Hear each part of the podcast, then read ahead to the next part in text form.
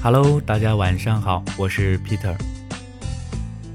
当这个伴奏响起的时候，你是不是已经猜到了它是什么歌呢？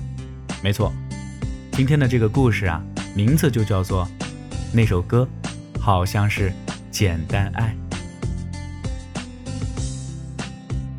许久后，你会发现很多事情不是一定要去做的，而是要和那个人一起做。同一件事。不同人和你一起做，你会觉得有天壤之别。我们在意的往往不是事情本身，而是做事的人。就好像有些歌前奏响起就已经赢了，不是因为这首歌有多么惊为天人，而是这首歌里有太多你的故事了。那天，于小姐给我发微信说：“哎，本来心情好好的。”玩着节奏大师，听到一首歌的时候，突然就难受了。我说：“尼玛，这是犯病了吗？玩节奏大师还能伤感呢？”于小姐说：“哪儿能呢？只是那首歌啊，略戳她的泪点而已呀。”我试着去听了那首歌，周杰伦，二零一二年底的新歌《傻笑》。于小姐迷恋周杰伦。八年多了，在我们都开始渐渐不听周杰伦新歌的时候，他还是一如既往，每张专辑都第一时间去买。而我这个曾经把周杰伦每首歌都如数家珍般收藏的人，居然连他的新专辑叫什么都不知道。于小姐的高中和大学时代啊，是在周杰伦的音乐和一段长达八年的暗恋里度过的。那年。于小姐和她的男神同住一个小区，同年级，隔壁班。他们住的小区呢，离学校啊有点距离。双方父母为了方便，就约好了每家轮流接送他们俩。她的男神每天晚上呢回家的时候啊，都戴着耳机。那时候最流行的是索尼的 MP3。男神告诉她，他听的歌。都是一个叫周杰伦的人唱的。于小姐带着好奇，在周末去音像店淘了一张周杰伦的旧卡带，从此沦陷，一发不可收拾啊！她对她的男神有好感，但在那个花痴的年纪里，她对长着顺眼的男生几乎都有好感。她对她的男神情感的第一次升级是高一的暑假，那天。我们四个人呢去唱卡拉 OK，男神呢点了杰伦的《晴天》和《三年二班》。他说，那天男神穿了一件白衬衫，在昏暗的包厢里，他居然觉得男神在发光啊。在确定男神那天并没有穿着荧光的衣服之后，于小姐通过排除法确定了一件事儿，因为那天我也穿着衬衫，但是他完全看不到我。而且这不是重点，所以他确定他对于男神的情感超越了花痴的程度。而那时的他呢，也还没自称老娘，还是个十分娇羞的小姑娘。我们帮他把男神约了出来，把他们单独留在了电影院的门前。在这么好的环境下，于小姐愣是 和她的男神去电影院楼上。打了场桌球，但那场桌球也不是全然没有好处的。傍晚，男神送她回家，把耳机的另一头分给了走在他左边的于小姐。耳机里传来的是杰伦的《简单爱》。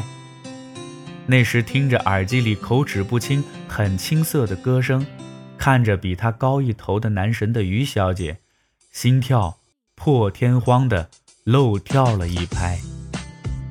这便是他长达八年暗恋的开端。转眼啊，高中的时代结束了。突然意识到再也无法在想看男神时就假装不经意经过他班级偷偷看一眼的于小姐，终于下定决心表白。那时我们一个老师同教两个班，所以我们两个班呢一起办谢师宴。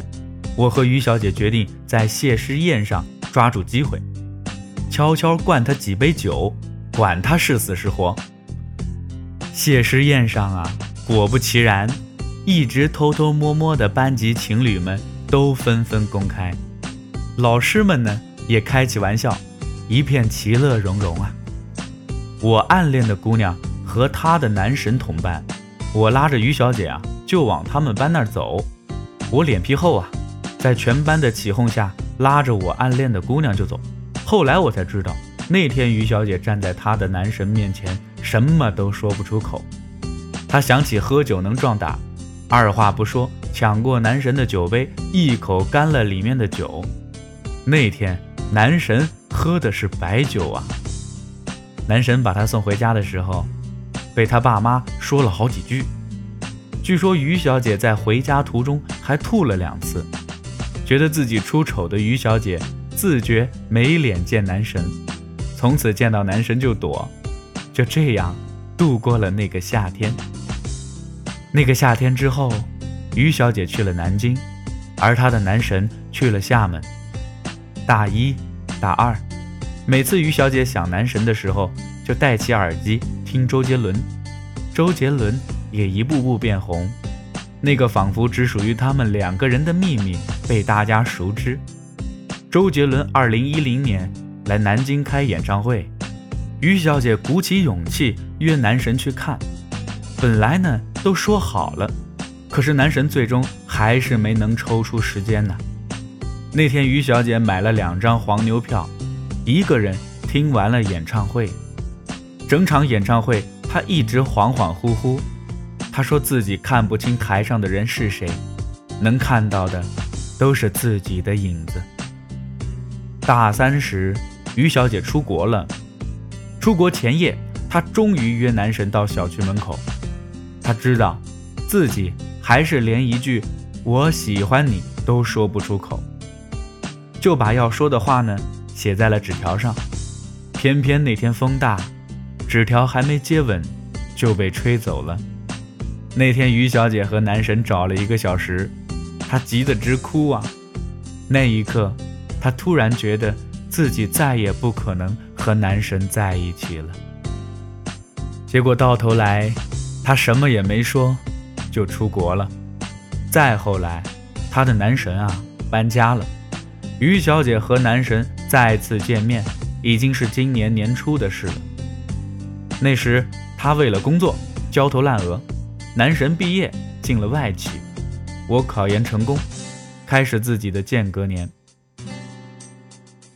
另一个故事的男主角 Tim 开启了工作室，就这样，我们迎来了又一次同学聚会。这次啊，居然来了四十多号人。我和 Tim 知道于小姐这么多年来呢。一直没能忘记她的男神，因为她中文歌只听杰伦的，而且每张专辑必买。她一难过就会抄《简单爱》的歌词。她走路呢，喜欢站在人的左边。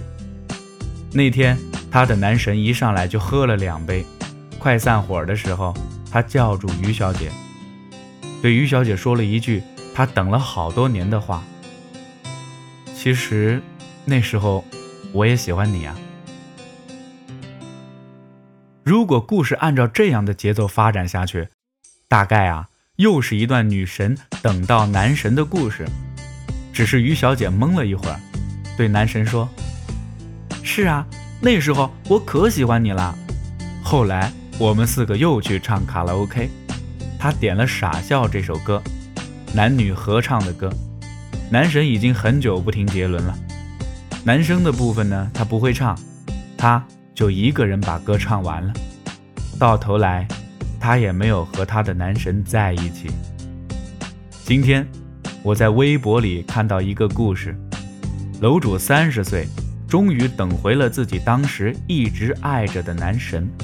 我在评论里艾特了于小姐，于小姐回复我说：“这样的故事啊，终究不会发生在我身上。”如果我找不回感觉，那就让记忆里的人留在记忆里呗，让我心里的那份感情定格在那天彼此一人一个耳机时就好了。更多的情况是，当你发现你们彼此暗恋的时候，时间已经偷走了你的所有选择。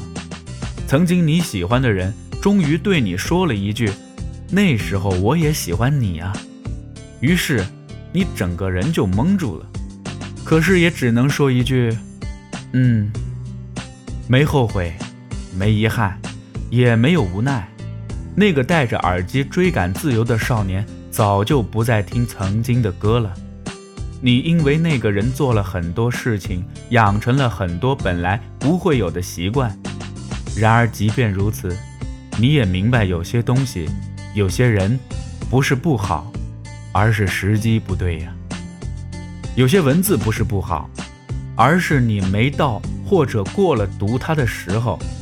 有些人不是不好，只是恰好你不想恋爱或者不想安定。有些事儿不是不好，只是发生在你正心烦意乱的时候。所以时机很重要啊。相遇的太早或者太晚，都不行。很久之后，你会发现，其实你会做那些事情呀，并不是为了在一起，其实也是为了自己。很久以后，习惯或许还在，在一起的感觉和执着却早就没有了。十七岁，他是你的闹钟，你早起只为和他偶遇。十八岁，你送他回家，灯光拉长影子，你想牵起他的手，却以失败告终。十九岁，他送你围巾，你说着真丑，却怎么也不肯摘下来。二十岁，你们煲电话粥，一整晚话都说不完。二十一岁，你们终于分道扬镳。比暗恋更傻逼的事情是什么？是在青春里互相暗恋，你们把青春耗在互相暗恋里，却没能在一起。那年，他为了男神心跳漏跳了一拍，之后，他再也没有经历过那样的感觉。他们暧昧，他们当时彼此暗恋，但是他们从来就没办法在一起。当时不爱听歌的姑娘，现在一首不落。当时听歌的少年已经很久没有戴起耳机了。或许于小姐感受更多的是偶然的重逢，更像是上天开的善意玩笑。一样的人拼不出一样的感觉，曾经的执着也就过去了。每个人都在成长中变成另一个人，或许这才是通用版的人生吧。哎。那首歌，好像是《简单爱》呢。我是 Peter，咱们明天再见。